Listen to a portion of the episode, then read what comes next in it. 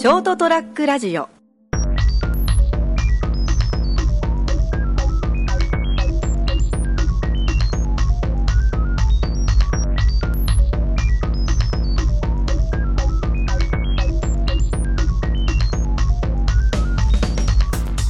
皆さんこんにちは。ショートトラックラジオ。あざちゃん先生のドーンとやってみようの時間がやってまいりました。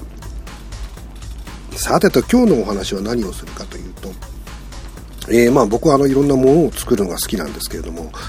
ものづくりっていうことにおいてですねこう、えー、必ずこうぶつかる壁みたいなものがあるんですがそういう話をしたいなと思っております。えー、最近というかこの3年ぐらい僕は写真というものを再構築といいますか、え、再出発といいますか簡単に言うとですね、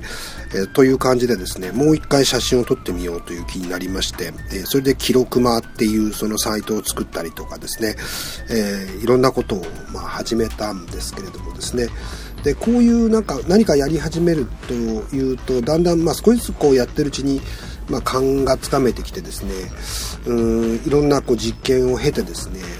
そのだんだん作品みたいなものに近づいていくわけなんですけれどもやっていくうちに必ずですねやってくるのがその最初はこう楽しいだけなんですけれども、えー、このある一定のラインを超えるとですねさらに真剣にこうものっていうか、まあ、この場合写真なんかと向かい合う必要が出てくるということになるんですね。でこのラインっていうのを超えるのか、まあ、超えずになんか他の方にばらけてしまうのかっていうのが、まあ、その辺でこう考えなければいけなくなってくる場合が多いんですね。えー、何かにこうおおむねこう夢中になると必ずこういう壁が出現します。えー、この壁を意識し始めてからが本当の意味でもでの想像が始まるというふうに言ってもいいとは思うんですね。まあ、最初はこう何でもねこう物を作り出して楽しいだけなんですけど、え楽しみながら技術っていうのはどんどん向上していくようにこう思われるわけですね。だんだん上手くなっていくと、えー、最初はこう写真にしてもですねこう上手に撮れなかったのが少しずつ経験を積む上でですねえー、あこういう時はこういう露出の補正の仕方をした方がいいとか、えー、こんな感じでちょっと、えー、切り取ってみようとかってそういうことをやっていくわけなんですね。でそうやってどんどんこうあの上手くなっていくっていうのを感じる時には、まあ、自分やってる自分も非常に楽しいわけなんですね。で、えー、しばらくやってみてこう後戻りをして自分が前撮った写真を見るとこうそのあらがだんだん見えてくるということなんですね。でそれで一生懸命やって例えばまあ、目標があったとしてですねその7合目ぐらいまでは割とスムーズにこう、え向上していく技術なんかもですねっていう場合が多いわけなんですがこの残りの3合目あたりからですねこれ実はそのその3号を登るのが相対的に遠いんだっていうことに気が付くわけですね。たった数パーセントの違いみたいなものが実はとてつもなく距離感を持って存在しているっていう事実に、まあ、が分かってくるわけですね。最初はよく分かっていない状態でやってるわけですから徐々にその作品とかそういったものに対しての、えー、見る目がこちら側もついてくるわけですね。そうするとこう飛び抜けた作品とかそういったものっていうのがあまあ、写真に関してはこれは絶対撮れないよねみたいなものってのが存在していることに気がつくわけですね。えー、まあ写真は特にそういう部分が結構ありましていわゆるシャッターチャンスみたいなものそこに行かなければ撮れないというのがありますからそういうでチャンスをものにするためにはあいろんなまあ努力が必要になって来るということになるわけなんですね。で、ここまで来ると非常に、まあ、忍耐みたいなものが必要になったりとかですね、客観性みたいなものがないと先に進めなくなるわけなんですよね。うーん、まあ、自分が作ったものにね、やっぱダメだって言ってこうダメ出しすること自体は簡単ですね。で、でも、まあそうやって対象に対してのこう理解が進んで自分の欠点っていうのが見えてくるっていうのはこ人前に出すのは恥ずかしいなんて思うようなあ場合が出てきます。でそこでやめてしまうと正直言ってまあそれまでということになるわけなのでこの時点ではそういった自意識との戦いというものが生まれてしまうわけですね。まあところがですね、まあ、自分から出たものっていうのはすでに自分ではない自分のものではない、えー、確かにまあ人はそういったもので私というのを評価しますけれども、えー、そういったこう自分から出たものっていうので、えー、その人を評価するっていう、えー、わけなんですけれどもこの時点でその私のものは私のものではなくなってると考えた方がいいんですね。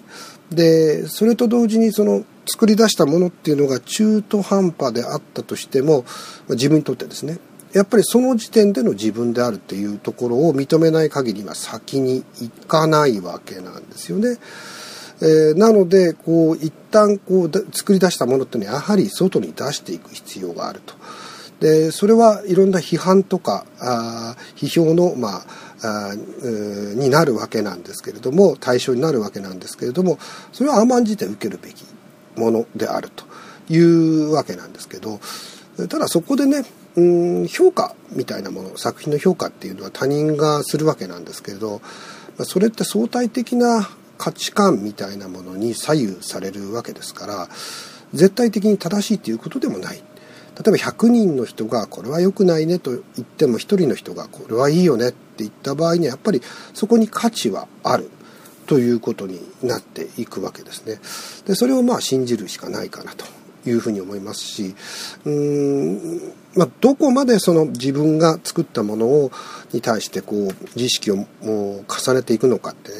ね、どうしてもそうなりがちなんですけどそこを手放してしまわない限りはえその先には進まないんじゃないかなというふうに思いますね。で僕なんかは多分そういう意味では、えー、自分がいろいろものをたくさん作り続けてるんですけどそのどれを取ってみても全くもちろん満足なんかでき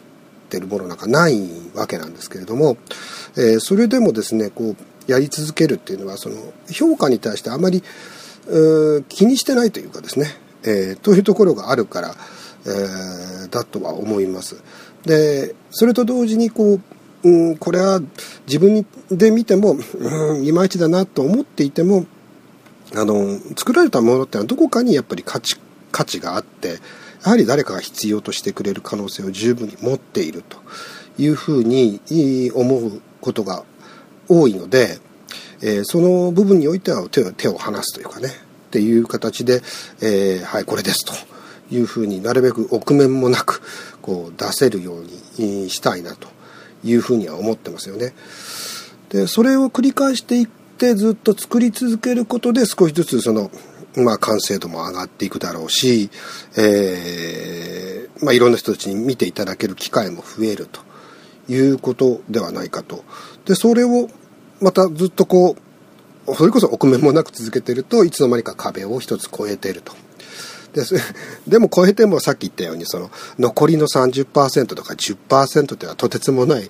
あの距離感を持って自分の前に横たわるわけなので、えー、ここをまたですねみんなからうわまだまだダメだと思いながらもでもそれでも、えー、続けるっていうのがいいのかなというふうに思います。ということで今日はあの物を作る時の壁のお話でございましたどうもありがとうございました。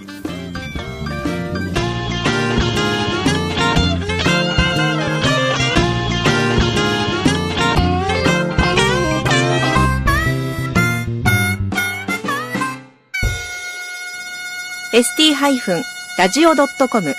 ショートトラックラジオ